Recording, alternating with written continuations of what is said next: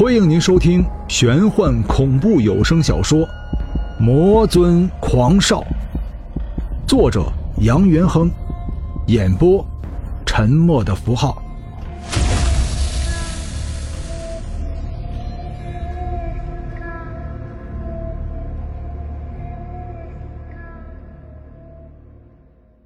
第六十二章，钟馗是个小气的人，张小军更是。对感情的小气，有时候也是一种太在乎的表现。杨元亨手里一直握着驱魔刀，此刻眼神却落在了钟馗手中。钟馗手中同样握着驱魔刀，两人眼神相对。忽然有一种惺惺相惜的感觉。杨元亨不解，驱魔刀仅仅只有一把，为何他手中还有一把？如此想着，也说了出来：“你你这把刀。”钟馗隔着张小军拍了拍杨元亨的肩膀：“其实驱魔刀一直在我手中，你手中那把只是我送给你的普通刀锋。可是。”杨元亨有一种被骗了的感觉，傻傻的看着钟馗说道：“你是想说，既然是把普通的刀锋，为何会有和驱魔刀一样的威力？”杨元亨点了点头，神情沮丧到了极点。显然，事实让这个远古魔神不能接受。钟馗道：“你还记得我给你这双眼睛的时候说过的话吗？”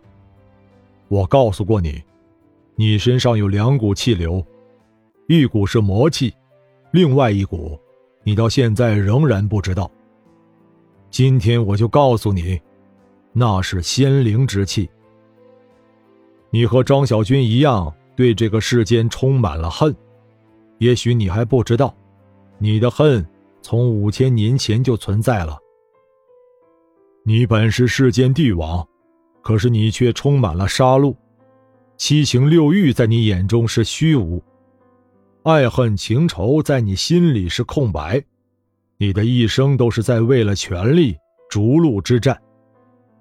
有人为了你甘愿堕入无间地狱，你的心性也在那一刻发生了改变。你是魔，却也是神，你心中充满了不甘，也对世界。充满了希望。杨元亨疑惑的问道：“这和刀有什么关系？”钟馗道：“既然你对世间还有希望，这股希望对你产生了无法估量的力量，这股力量叫做仁慈。用另外一种说法，就是这股力量叫做佛。你说我？”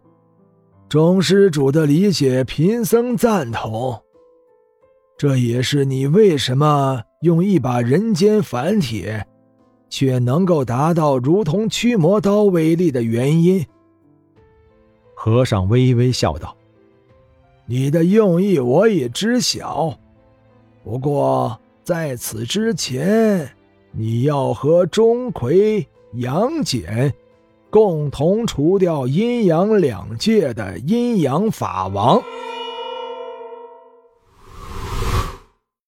回到这座熟悉的都市，三人都觉得全身一松。杨小龙与张小军被带到了唐旭东的住处，房间占地面积不大，要住下三个人还是绰绰有余。洗了个澡，在冰箱里找到了几个青椒。土豆、大蒜，三个大男人就在厨房里做起了饭。掌勺的是杨小龙，洗碗的是张小军，杨元亨就独自一个人出去买酒。用张小军的话说：“酒不醉人人自醉，喝多了那些个烦恼忧愁都会被抛到九霄云外。”杨元亨出来的时候并没有带钱财。既然是朋友，那么朋友就要两肋插刀，所以他来到了警察局。警局就是以前的衙门。刚走进警局，杨元亨就遇到了罗西西，他正和一个身材微胖的女子讨论着什么。一眼看到杨元亨，就快速跑了过来。元亨，你回来了？罗西西兴高采烈的问道。杨元亨苦笑道：“ 哼，是的，我回来了。”罗西西眉头微微一皱，疑惑的问道：“刘富年呢？他没有和你一起吗？”杨元亨苦笑的表情定格在了脸上，心中开始隐隐作痛。地府之行，自己不但知道了自己的前世，更是了解到刘富年的本身。他是远古时期魔神战将，现在也许正在经历着罪恶的洗礼。这一世，他是个杀手，这个杀手不太冷，所杀之人非奸即盗。我想他肯定会有个好归宿。为了不伤害罗西西，杨元亨装作无奈的样子说道：“他，你还不了解？”罗西西道：“他又走了。”杨元亨道：“他去了很远的地方，他说他还有事情没有完成。”话说出口，杨元亨才发觉，一般大人哄小孩的时候说的都是这样的话。某个亲人去世了，小孩问大人他去哪里了，大人只能骗小孩说，他去了很遥远的地方。似乎刘富年在罗西西心里本来就是神龙见首不见尾，他也不在意，哦了一声，就对杨元亨说道：“你来找唐旭东吗？他出去了。最近这座城市不安定。发生了什么事情？”杨元亨问道。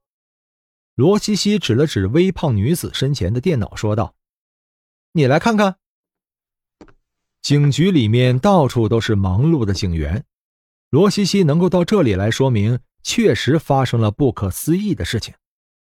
他是巫族的人，身上有一股神秘的力量。唐旭东能够让他来，说明这件事情并不是人力所能够解决的。警员或许把自己当成罗西西的助手，也不加以阻拦，反而有好心的警员替杨元亨倒了杯水。接过水，杨元亨就看起了电脑。电脑桌面上显示的是一张张图片。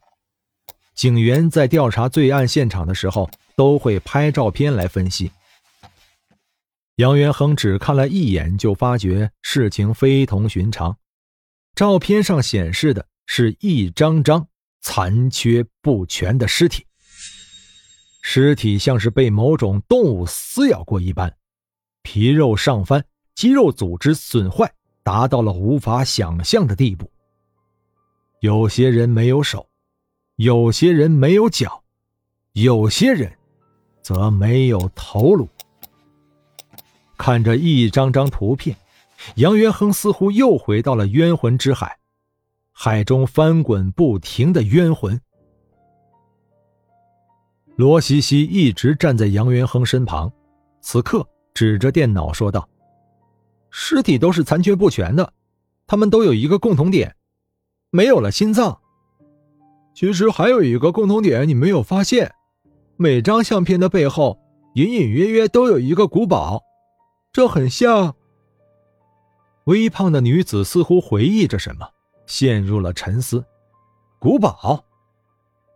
杨元亨顿时来了精神，仔细看了图片许久，才发现。照片背后模模糊糊的，似乎真的有一座古堡。罗西西道：“照片拍摄的地方，我们仔细搜索过，并没有什么古堡。这也许是光学反应，也说不定。”不，微胖的女子忽然道：“这座古堡我见过。”这下不仅是罗西西，就连杨元亨也露出了惊讶的神色。女子说道。我工作的地方是文化艺术中心，在那里有一张天师捉鬼图，钟馗身后就是这座古堡。杨元亨瞳孔微微收缩着，盯着女子许久，才移动着眼神说道：“你是鲁涛。”因为杨元亨忽然间想起了周巡讲的故事，果不其然，女子一脸惊讶的看着杨元亨道：“我印象里面，我们好像不认识。”杨元亨道：“你认识周旋？”鲁涛释然道：“认识。阴司地府的鬼门关怎么可能出现在阳间？传说，照相和镜子一样。”可以折射出眼睛看不到的东西，难道？